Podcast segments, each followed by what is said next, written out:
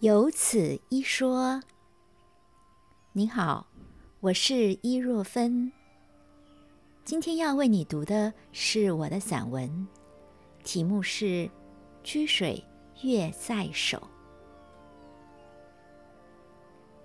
春山多胜事，赏玩夜忘归。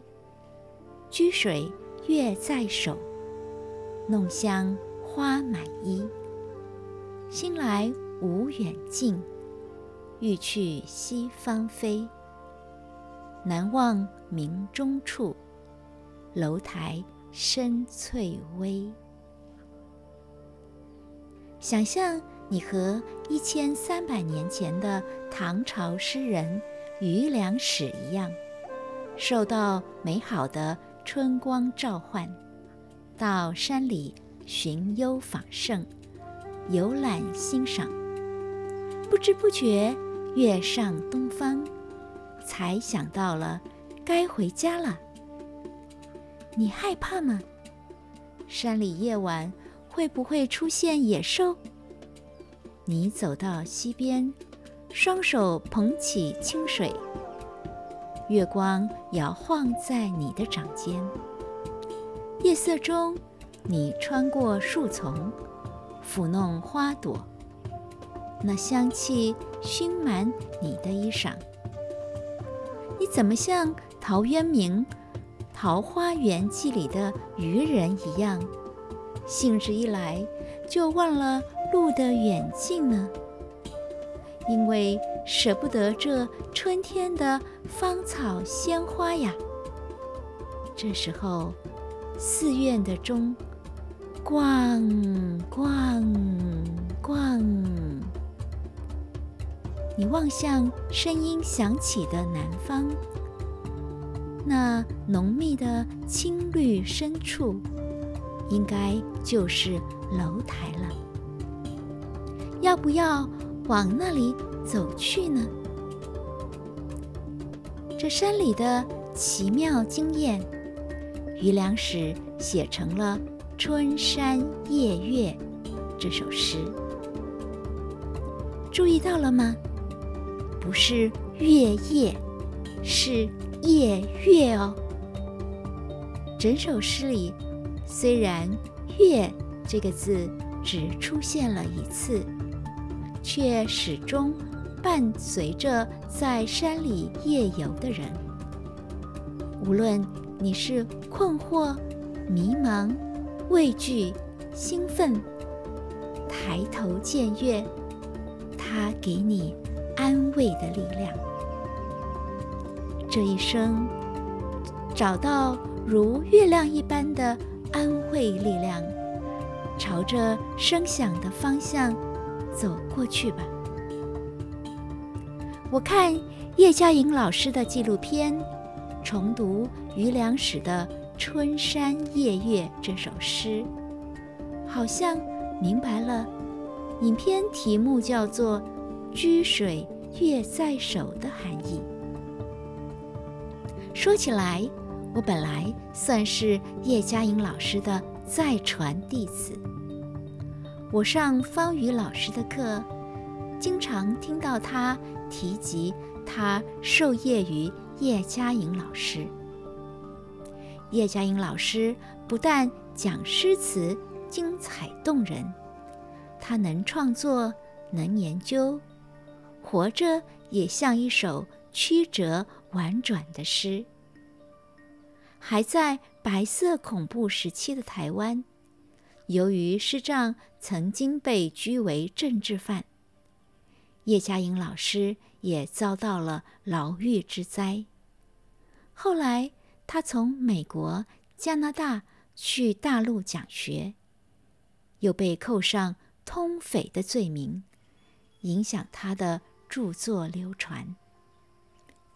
一九九零年代，台湾解严，神秘而高远的叶嘉莹老师，终于可以回到台湾大学。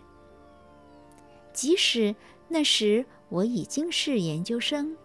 不能够选修叶嘉莹老师的课，还是硬挤进爆满的教室，厚着脸皮和学弟学妹们抢座位，亲身接近，做叶嘉莹老师的弟子。读叶嘉莹老师用西方文学理论讲唐宋词，思想大开；用心理学、精神分析谈中国古典小说。我在叶庆炳老师的课上讨论过，没有想到文化符号也可以对应传统诗词。上叶嘉莹老师的课。记笔记是考验国学程度的一大难事。叶老师腹似饱满，诗词典故张口如汪洋大海。有时候我写了几个字，便无以为继。叶老师又好跑野马，上天下地，旁征博引。十万八千里的野马跑下来，我只有放弃追逐，停笔静听。这未尝不是一大享受。我曾经担任过中文系系学会的会长，带领同学们参加过全台湾的大学中文系联合诗词吟唱比赛。自己也穿起改良版的汉服献唱。对于诗词吟唱，我并不陌生。有一次，叶嘉莹老师说到吟诵，诗词的音律之美要靠声音表现。他突然变得很害羞，问我们要不要听他示范。大家当然热烈鼓掌。叶嘉莹老师要我们别盯着他看，他拿着讲义的纸张，半掩着脸，轻柔的吟诵。忘了那天吟诵的作品，最深刻的印象是他坚毅的外表，内心里是文学才能够触及的。纯真灵魂。后来我任职于中央研究院，有一年请叶嘉莹老师来演讲，被热情的接机人群簇拥欢迎。等到办理旅店入住，才发现放证件的随身皮包不知道被谁接手了。我急忙打电话给桃园国际机场追查，幸好第二天找回来了。观赏《居水月在手》电影对于观众有一定的难度。陈传兴导演的影像叙事方式向来富含个人特色，不甘于直线诉说。